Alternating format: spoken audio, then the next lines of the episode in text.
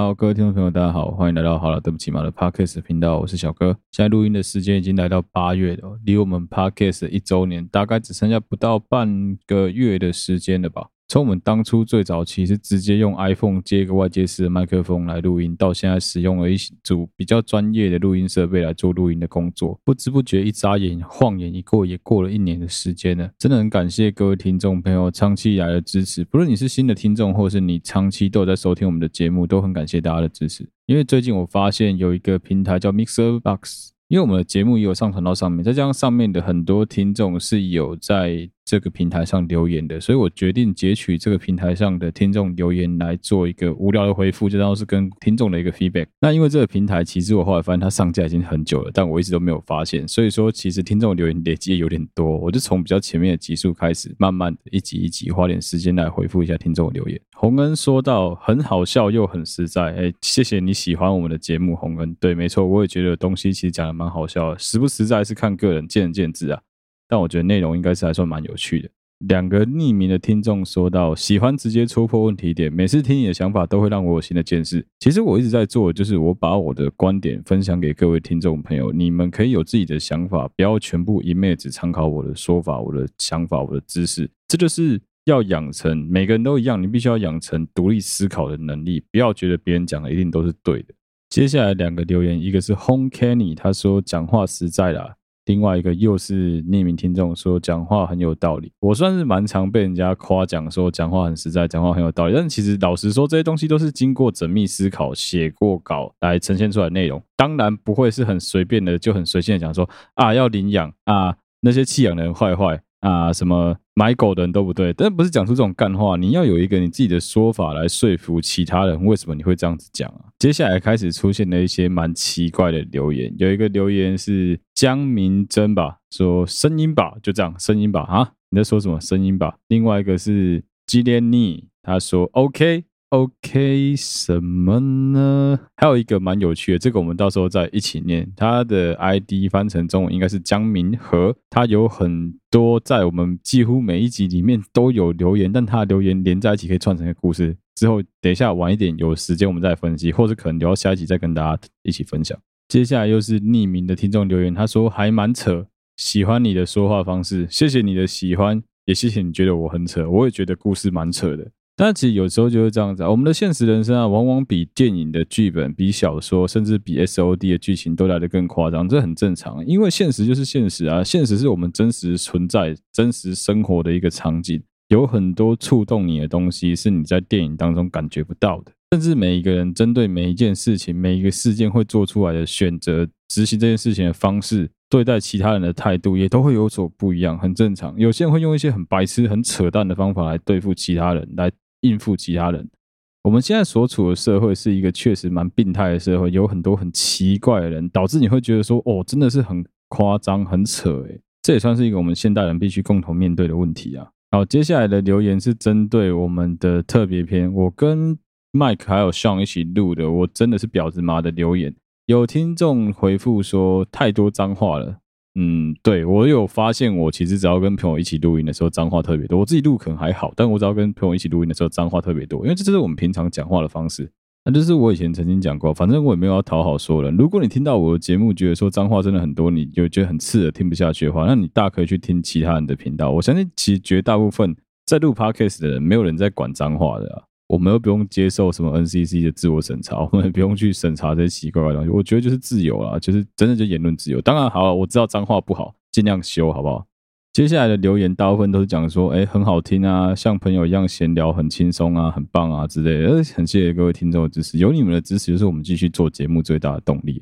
哦，接下来有一个我很想要花时间回复，之后有机会我应该会想要偷偷跟大家讲的。其实我记得有一集特别篇有讲到一个拍照技术跟你男朋友一样一样糟的摄影师，有蛮多人来跟我敲碗，想要知道那个摄影师的 IG。之后有机会我会公布，好不好？有机会的话会公布，因为我不敢太高调。有一些有暗赞的，像严广成啊、Miss 雪啊之类的，你们有暗赞，有时候很喜欢我们的留言，很喜欢我的分享的，都很欢迎你们继续持续的关注我们的节目，持续的注意我们的。内容，林泉说他是新听众，Hello 新听众，有任何对我们节目有任何的批评指教，都欢迎你留言给我们，我们有看到都一定会做统一的回复。接下来有人在讲说，走，一起出去玩那一篇说，有人说，有人跟我说过我的声音很好听吗？说走就走的旅行，冲一波暂时的远走高峰，也就是狂。有啊，靠北，就是蛮多人跟我说过，我觉得我的声音蛮好听的，很适合录 podcast，帮我跟我浪费时间来录 podcast。再来是性学大师讲座那篇，Mr. 雪又来留言了，他说好想推荐给老公听啊，诶，可以啊，其实我真的觉得我们的节目是很适合情侣或是夫妻一起收听，我们不会有什么战男女的问题吧？温小碧也在性学大师讲座那篇留言说，说的很好，浅显易懂，没错，我就是希望把这些很莫名其妙让大家我不知道为什么大家会不想懂或是不好意思懂的东西讲的简单一点，让大家都能够听得懂。哇，扯到战男女，干我一定要讲一下哦。对不起，我骂脏话了。好了，对不起嘛，我骂脏话了。你以为我要花三秒把脏话剪掉吗？没有，我多花了三秒钟的时间跟大家道歉。怎么样？讲到战男女啊，我一定要跟大家讨论一件事情。就最近其实有好几个莫名其妙的直传销平台，他们就是在做那种类似行销整合的直传销。哎，拜托你们不要这么垃圾好不好？为什么当我女朋友拿我出来当挡箭牌，说：“哎，我觉得我男朋友可能会觉得这个不适合的时候，你们这些智障真的是智障，智障中的智障，做直传销白痴就开始跟我女朋友讲说：啊，臭直男都这样子啊！我不希望他做直传销，跟我是个臭直男有什么屁毛关系啊？你们脑子进水，被驴踢了还是被门夹到？不要故意把八竿子打不着的事情结合在一起，然后就搞得好像你们讲的东西很有道理，好不好？听起来超白痴哎、！”什么叫做臭直男都这样啊？操你妈的，臭直男都这样子啊！你臭子女了不起哦，笑死人了！人家不想跟你一样做直传销，不想跟你一样赚大钱，不想跟你一样发大财，不行哦，奇怪了，怎样？你能够掌握你人生成功的秘诀？你觉得人工成人生成功的秘诀是卖朋友来赚钱？我觉得人生成功的秘诀是笑你，这样不行吗？莫名其妙。接下来是今年三月的小哥告解释，洪银龙说：“说的容易，做的难。”但是他后面还是留言说棒，没错，我也觉得其实放下执念这件事情非常的困难，但是就是必须要拿出来讨论啊，你越不去做它，会越困难。接下来是告解室第二篇，Mr. 雪留言说很喜欢小哥说的小三跟小王就是为了补足原配的不足，后面他挂号写打打炮就好了。其实小三跟小王不见得完全只是为了补足原配的不足，应该说很多人在寻找他的第三者的时候，他会故意去寻找一个你原本原配没有的特质，譬如说你的原配可能胸部很小，你故意找胸部大；你原配可能腿很粗，故意找腿很细；你原配可能吃很多，你故意找吃很少；你原配可能很凶，你故意找没有那么凶的，这都是有可能。而且最奇怪的是，只要他的这个特质有达到一定的程度，你就可以把它无限放大，即使他有其他缺点，你都不把它当一回事。好，顺便跟各位听众分享一下，我知道有很多听众在敲完小哥告解释的第三集，我们今天预计就是要录小哥告解释的第三集，但是因为前面的留言分享有点多，所以我不确定要讲到什么时候，有可能再讲个三分钟就会直接切进主题。接下来是小哥电影指南的留言，有个听众叫做 Chris L，请听放松，他说红猪真的赞，我也是前几个月重看的，哎，红猪真的是我觉得算吉普力电影工作室的算是一个。经典中的经典作品，尤其是一个男生干，你一定要花时间去看一下《红猪》真滴赞啊！有很多听众其实都有夸奖我说讲话很棒啊，很真实啊，很好听的一集啊，或是想找个好声音，终于找到了啊，像独角兽啊、陈正富啊，你们留言我都有看到，也都有听到。我把这些事情当做是我继续进步的原动力，谢谢你们的支持。好，接下来就来进今天的主题，今天就是要来录小哥告解室的第三集。啊，首先要来勘误一下，我们上一集讲到奥运桌球，中国是输给日本了，还是勘误一下？对不起大家，对不起嘛，我不小心讲错了。好，接下来乖乖的进入我们今天真正的主题啦。今天的听众投稿应该是一个女孩子，她一开始开头就直接提出了一个问题是：男朋友跟前女友还有联络，该怎么办？其实如果纯粹就这句话要我回答的话，我也回答得出来，但是因为脉络实在是太少了，还好她底下有讲一些。算是整个故事做一个叙述，包括他自己为什么会讲，为什么会这一集会是告解，是因为他最后其实有对自己的一些行为有忏悔。好，那各位听众，我们就来先听听看这个女孩子的告解吧。她说，前几个礼拜我突然发现我男朋友的前女友摩托车还登记在男朋友的名下，之所以会看到，是因为税单、红单都还是寄到男朋友家，但是因为男朋友的名下，我从来没有看过这台摩托车存在，所以我才知道说，原来这台摩托车是男朋友当时送给他前女友的礼物。而也因此，我开始注意到男朋友的这一个前女友的存在。接下来要跟小哥告解的第一件事是，我去偷翻男朋友的手机了。啊，其实光是偷翻男朋友手机这件事情，我就很想先吐槽，但没关系，我们先忍住，忍住不要吐槽，我们先继续往下讲。他说，在翻男朋友手机的时候，发现他跟前女友的对话记录，虽然看起来只是朋友的日常问候，而且从他们琐碎的对话中可以看得出来，男朋友的前女友对我男朋友非常的不耐烦，但还是让我感觉到非常的不爽。后来我要求男朋友尽快处理过户的事情，没有想到我男朋友是一直不停的在推脱闪躲。直到过了一阵子，我用分手来要挟他，他才知道事情有多严重，乖乖就范。想请问小哥，我男朋友的心态到底是什么？接下来是第二个问题。他说，男朋友的这个前女友曾经有跟男朋友同居在他们家里面很长一段时间，包括男友家人挂号。结果男友的家人在喊我名字的时候，有好几次都错喊成前女友的外号，让我觉得很受伤。可能因为这样的关系。我对男朋友的这个前任敌意就更加的深厚了。即使他现在其实过得看起来很幸福，跟男友对话的态度也看得出来他的敷衍与不耐，还是难掩我对这个前任的敌意。我该怎么调试比较好？好，因为我手上有稿子，所以对我来说，我这资讯量不会很爆炸。但我相信对一般听众来说，资讯量有一点点小多，所以我帮大家整理一下。首先，这女孩子的第一个问题是想要问说，男朋友一直迟迟不愿意处理前女友的摩托车，一直不愿意过户，是什么心态？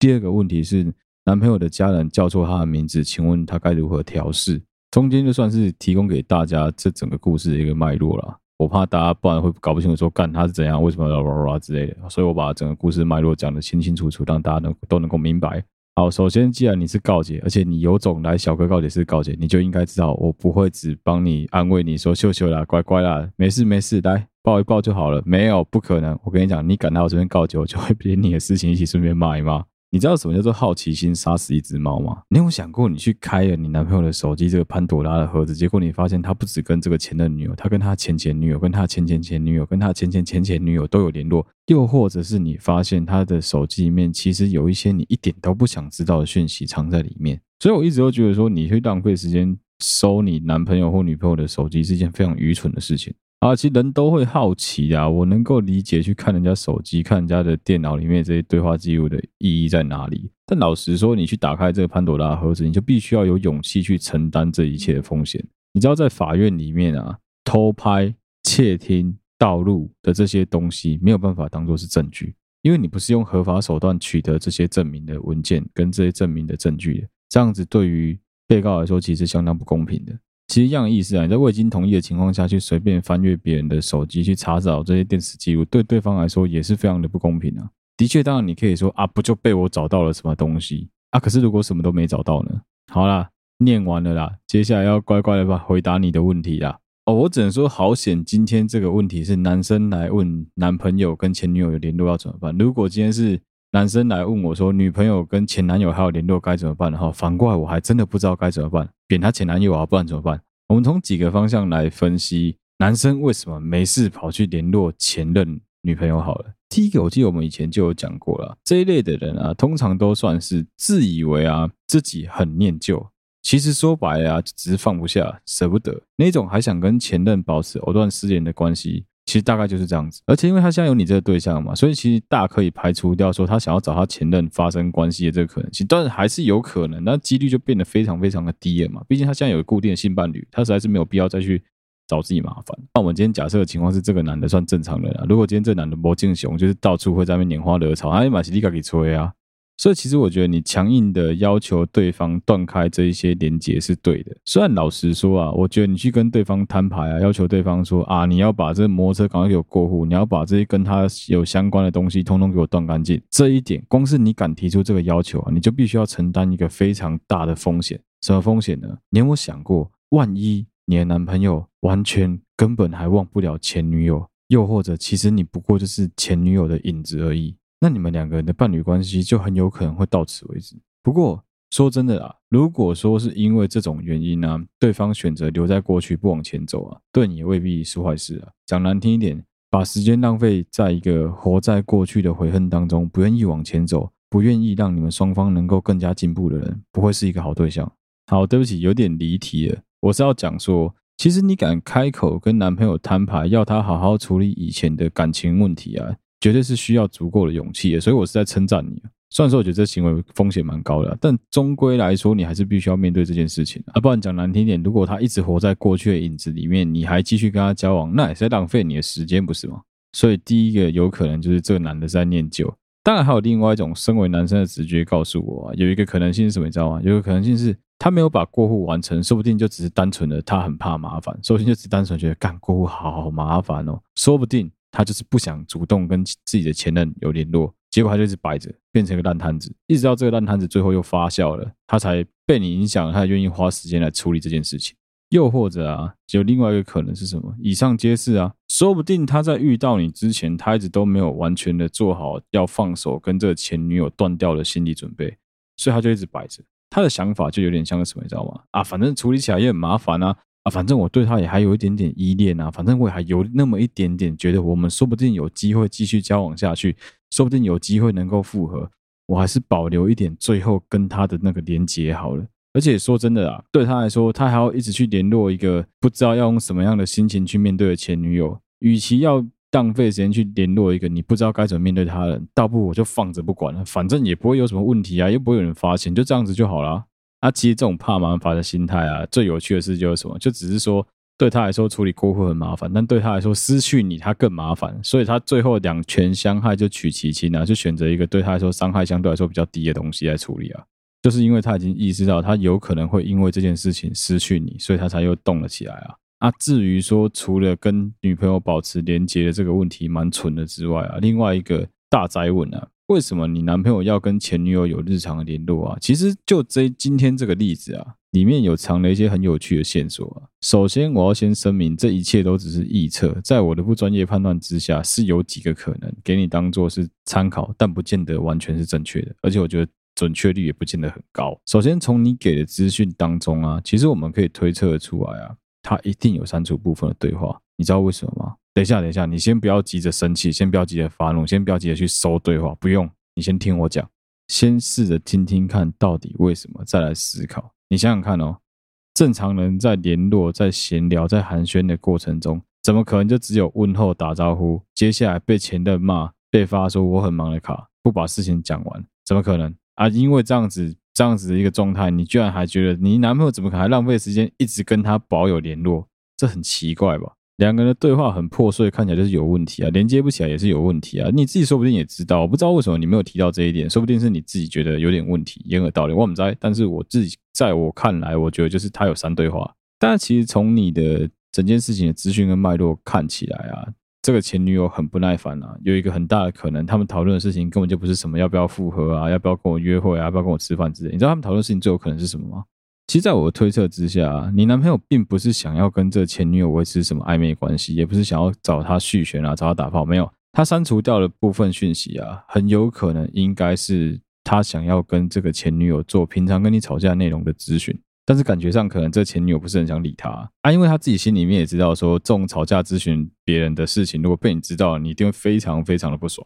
对不对？毕竟对你这个你充对他充满了敌意，你男朋友还把你们两个吵架的，把你的弱点分享给你的敌人，你肯定会超级不爽啊。也因为这样子，也因为这个理由，所以我才会看到说，哦，前女友会很对你的男朋友非常的不耐烦。我跟你讲啊。没有人会想要听自己的前任在跟你叙述说他跟他的前任现在因为爸爸什么事情吵架，而且居然还来问你说，你觉得我该怎么办比较好？你觉得我该怎么处理比较好？没有人想要给这种建议的啊，干有够瞎的好不好？所以其实在我看来啊，你男朋友会跟他的这个前任保持这种让你看不懂的联络关系啊，比较有可能是什么原因呢？比较有可能是因为你的这男朋友啊，其实根本没有什么能够讨论感情状况的朋友，就算有。大概也不会有比前女友更了解跟别人交往的他是什么样子的人。我这里并没有要说什么你或是你的这个男朋友的前女友谁比较了解你男朋友，我觉得这种事情真的很难说，而只是说啊，在一段关系经营的过程当中啊，你总会出现有一些当局者雾里看花，找不到方向，需要他人旁观者给意见的时候，那通常你的这些问题啊，你都没有办法直接跟你的另外一半做讨论。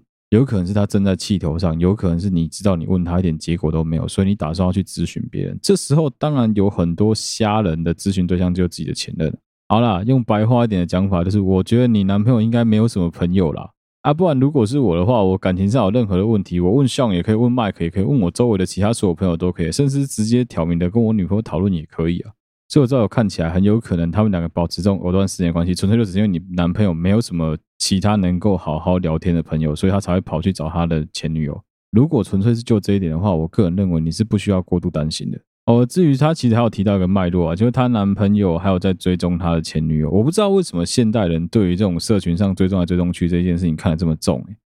因为其实对我这个年纪的人来说，我们都会觉得说啊，干那就只是忘记解除好友关系，或是忘记封锁而已啊，被看到又不会怎么样，给他看啊又不会死。我不是说过得很糟，不想让他看到，没有啊，我就是继续过我的日子啊。啊，我继续保持追踪他，我也不会去看他的东西，我不会浪费我时间去看他的东西，我有我的日子要过啊。今天如果说你男朋友手上还带着他前女友送他的东西，甚至他用的皮夹是他前女友的，他的摩托车是他前女友给的，那干那真的是蛮废的，那真的是蛮糟糕。比如这个男的可能真的心里面还很有这个女生，但是没有嘛。我知道现在对很多年轻女孩子、年轻男生来说，你们会觉得说，IG 社群就是你们的领土范围。可是我觉得还是要请你们搞清楚一个状况是，事实上并不是所有人都这么认为。其实有一部分的男生甚至都觉得说，干啊，我的 IG 就是拿来看大奶妹而已啊。我开个分账就是那为了来看大奶妹而已啊！我为什么要没事在那边浪费时间看我前女友过得好或过得不好？过得不好关我屁事哦，过得好就关我屁事哦！啊，你在那边讲说什么？你男朋友没事追踪他前女友干嘛？我跟你讲啊，大部分的状况都只是他就是觉得啊，我就忘记删啊，啊，我就觉得很麻烦啊。说不定有些男生连取消追踪在哪里都不知道，有可能好不好？怎么不可能？当然我可以理解那种你跑去追踪你男朋友的前女友，看着他过得很不好，你就有一种那我就放心了的感觉啊。啊，就是我讲的嘛。现在对现代的很多年轻男生女生来说，社群就是你们的领土的延伸啊，所以你们的社群也是你们领土的一部分。你们当然会不希望被人家侵犯。好了，这我可以理解啊。啊，但我就只是想提供另外一个观点，就不是所有人都这样子想的啊。好，接下来是他问题的第二个部分。第二个部分是在讲说，她被她男朋友的家人叫错名字的这个问题。啊，其实我们大家都知道了，刚被人家叫错 ID 会超级不爽啊。基本上就是一个对方好像不认同你的感觉。不过有点可惜的是，他从投稿的字里行间里面没有办法透露出更多的讯息，让我们知道说是长时间都叫错呢，还是一两次叫错，或是就发生过一次而已。因为其实从整件事情的脉络听下来，我觉得会叫错名字有可能是合理的一件事。我们举几个例子好了，会不会其实你现在并没有跟你男朋友同居，或是你现在也没有住在他们家里？又或者是，其实你住在他们家的时间比起这个前女友来的短，我不是要拿你跟他做比较，我们纯粹是就时间的长短来做一个区别而已。我没有要说谁比较好，谁比较不好的这个问题，所以不用为了什么他住比较久，你住比较短这件事情就觉得很难过之类，不需要。简单来说，一边卡卡库是你也啊，讲难听一点，你说不定过一阵就住个比他好久，交往的比他好长时间了，交往的长时间又怎么样？最后还不是分手了，无所谓啊。所以，其实如果纯粹你只是想要问说，就这件事情，我个人有什么看法，你应该要怎么调试的话，其实我的答案很简单啊，多刷存在感就好了。就有点像什么，讲的难听一点，就是有有点像是有一家人突然换了一只宠物之后，把多多跟大大搞混一样的道理啊。不小心还是会难免犯这种错吧？啊，其实要矫正这种错误最快的方式是什么？你进门的时候先跟人家打个招呼，让人家知道你叫什么名字，这样就好了。告诉人家，人家要怎么称呼你，叫你男朋友在你他的家人面前多称呼你这个名字，让他们熟悉这个名字，不就好了吗？所有的人，所有的动物都是可以被驯化，都是可以被催眠的。在你要求别人对你有礼貌之前，你应该要先做到是让别人去熟悉你的存在，这比较重要。尤其你要思考，对你男朋友的这些家人来说，会不会对他们而言，其实你才是那个 breaking their lives 的人？会不会你才是那个打破他们原本生活秩序的人？既然如此，其实我们能做的事情就这样子，就是把自己变成是一个很好的人，把自己变成是一个让其他人认为你是一个 OK 的对象，你是一个好的人。让人家慢慢的对你产生信任，甚至到最后能够对你产生依赖感，把你认同了之后当成是他们家的一部分，这样子你才有机会能够真正的去取代掉这个女生原本在他们家的功能，不是吗？那我再举几个例子，假设现在的情况是原本他们家的环境可以让你跟他同居，可以让他跟他前女友同居，但现在环境不允许，那你该怎么做？一样啊，你该做就多刷你的存在感啊，闲着没事就往他家三天两头就就往他家去跑啊。如果你没有办法做到这一点的话，那基本上你想要让他们快速的能够理解你，这是不太可能的，一定需要时间啊。这就有点像什么？当对方认定你是 Alan 的女朋友，跟对方认定你这个女孩子叫 Jessica，这是截然不同的两件事情啊。当你有了一个属于你自己的称呼，有你自己的名字的时候，你不再是属于他的谁，你不再是属于他的附属品的时候，那才是一个被人家认同啊。他们只是在这个当下受到了以前的留下来的逻辑，以前留下来的习惯的制约而已啊。这个逻辑的习惯性都是可以被改变的啊，这个制约都是可以重新再签你新的制约的。我自己觉得不需要为了这种事情感到难过啊。当然，被人家叫错名字，谁都会不爽。如果是我被人家叫错名字，我会很不爽。我以前名字被写错，我会很不爽。大家就回到老话一句啊，时间会证明一切啊。那一样啦。在一段感情当中，不要把自己想得太重要，尤其是你在面对他的家人的时候，不要觉得说人家怎么称呼你很重要。其实有时候是你跟对方相处，跟对方家人相处的感觉更更重要一点。那刚刚也有提到，我自己一直都觉得你的。他的家人会叫错你的名字，其实你男朋友的责任蛮大的啦。如果说他有在他们叫错你的名字之后，花点时间跟他们沟通一下，说：“诶，我女朋友的名字不是叫这个哦，是叫那个哦。”如果稍微沟通一下，我相信对于他们家人来说，被叫错 ID 这件事情也很尴尬，